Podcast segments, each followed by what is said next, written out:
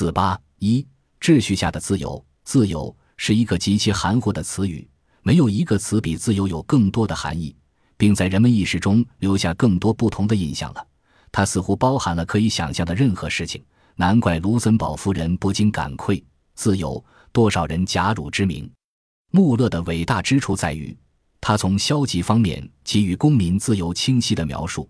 若社会以强迫和控制的方式干预个人事务，无论是采用法律惩罚的有形暴力，还是利用公众舆论的道德压力，都要绝对遵守这条原则。该原则就是：人若要干涉群体中任何个体的行动自由，无论干涉出自个人还是出自集体，其唯一正当的目的乃是保障自我不受伤害。任何人的行为，只有涉及他人的那一部分，才必须要对社会负责。在仅仅关涉他自己的那一部分，他的独立性照理来说是绝对的。对于他自己，对于其身体和心灵，个人就是最高主权者。然而，在斯蒂芬看来，穆勒的自我防卫自由观太过简单化了。这种过于简化的理论根本不符合生活实际。在人类的经验生活中，有许多不符合穆勒自由观的强制是合理的。他们不仅不是对自由的妨碍。反而保障了自由。简单自由原则可能物极必反。斯蒂芬认为，人类生活非常复杂，根本不存在穆勒那种简单而准确的答案。简单自由原则在很大程度上只是一种宣誓。穆勒自己也只是阐释了这种教义，从未试图从整体上去证明它，因为这根本就是无法证明的。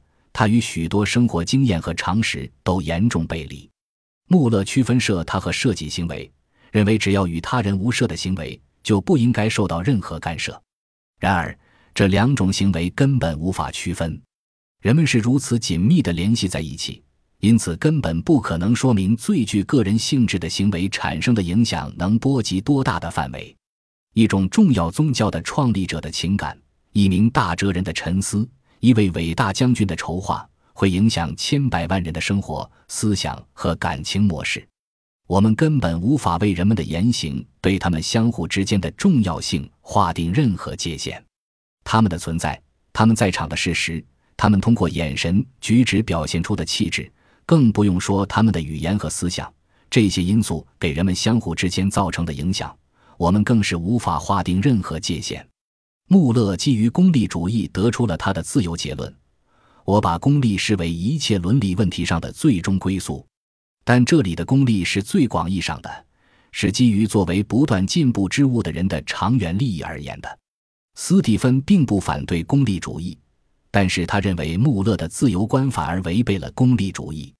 穆勒的自由原则要求人类事物尽可能少受限制，认为这会激发人最大的创造力，总体上促进社会福利。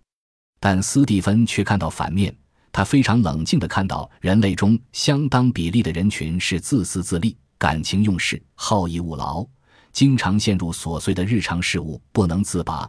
给他们天大的自由，也不能让他们有分毫的改进。穆勒的自由反而会纵容人性的懒散和恶习，缺少得到民意支持的道德约束，自由将变成放纵，没有任何社会价值。在斯蒂芬看来。人类普遍视为良好的每一种习惯，几乎都需要经过或多或少痛苦而艰辛的努力才能养成，不可能指望人会自发形成这些良好的习惯。没有道德施加的自律，个人会倾向于过一种游手好闲、了无生趣的生活，既没有高雅的教养，也缺少追求伟大人格的动力。因此，穆勒的自由观会让整个社会成为死水一潭。大部分个体也会陷入人性幽暗的沼泽，无力自拔，自由会走向奴役。斯蒂芬举了一个形象的比喻：你不妨对沼泽中的一潭死水发一通高论。天哪，你为何不流向大海呢？你在这里倒是自由自在，方圆数里之内没有任何水利设施，没有水泵来吸你，没有你不得不流入的固定河渠，没有僵硬的堤岸把你限制于特定的路线。没有水坝和水闸，可是你动弹不得，你变得腐臭，滋生瘴气蚊虫，这跟奴隶有什么两样？如果那一潭死水知道如何作答，他很可能会说：“你想让我推动水墨再起舟楫，可你得先给我挖出正确的河道，提供合用的水利设备呀。更为可怕的是，当社会道德约束一旦松弛，每个人都成为一种离子的状态，社会秩序大乱，人们也就会甘心献上自己的一切自由，接受集权政治所带来的秩序与安全，自由会彻底的走向它的反面。霍布斯早就对人类发出过预言。他说：“自然状态下失去主子的人会不断寻求能够抵挡洪水的大坝、秩序、安全、组织、清晰可辨认的权威。对于太多的自由，则惊慌失措，因为自由会使他们迷失于巨大而充满敌意的虚空状态，处于没有道路、路标或目的的沙漠之中。”根据以赛亚·柏林的洞见，自由可以区分为积极自由和消极自由，前者是只想要自己治理自己。或参与控制自己生活过程的欲望，后者则是他回答这个问题：主体被允许或必须被允许不受别人干涉的做他有能力做的事，成为他愿意成为的人的那个领域是什么，也即免于的自由。积极自由的概念倡导自我实现，追求一种理性化的整齐划一的理想生活，常常成为残酷暴政的华丽伪装。像所有大革命一样，法国革命。至少是其雅各宾党的形式，正是那种集体自我导向的积极自由要求的大爆发。然而，一如柏林所提醒我们注意的，消极自由也可能走向自由的反面。自由是有限度的，在强制和自由之间存在一个平衡。没有权威的社会是不存在的。柏林的论述显然受到了斯蒂芬的影响，无论是穆勒还是斯蒂芬。他们都是英国传统的消极自由观的拥护者，但是斯蒂芬却看到了穆勒简单化自由观的危险之所在，那就是过分的取消对自由的限制，很有可能不是促进自由，而是扼杀自由。自由依赖于合理的强制。斯蒂芬深受霍布斯的影响，认为社会秩序有赖于使用强制力量，其中尤为重要的是宗教、道德和法律的强制。但是。强制不是为了取消自由，而是保障自由，因为自由只有在一定的秩序中才能得到运行。斯蒂芬举了一个非常形象的比喻，用以说明强制的合理性。全人类的生活就像水流一样，它被河堰、水槽、堤坝引向这个或那个方向。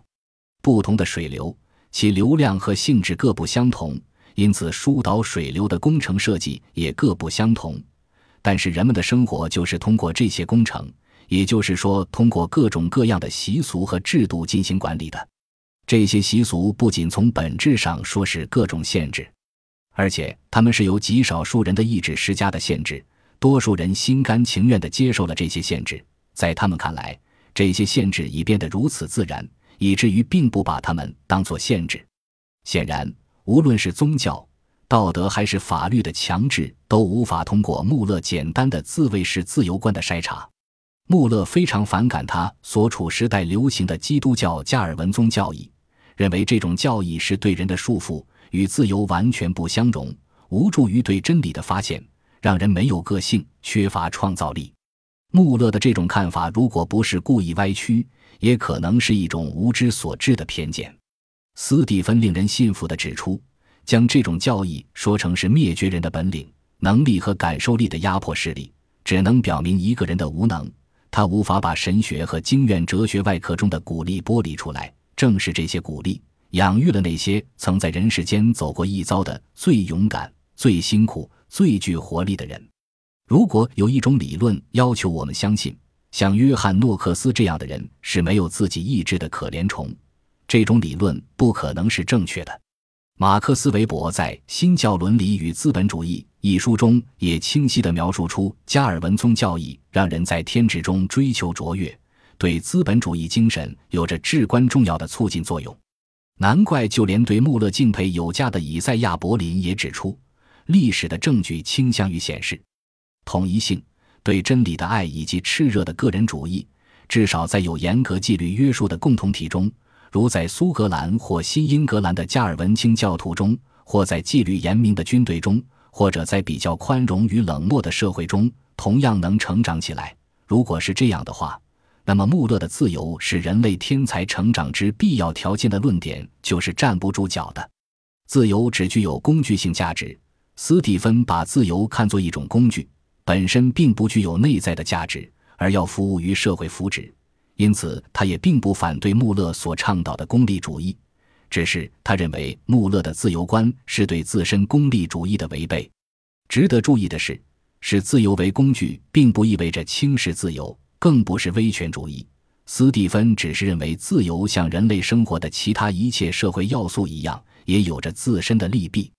人类社会存在许多美好的价值，自由只是其中的一个价值，不能为了这个价值而牺牲所有其他美好的价值。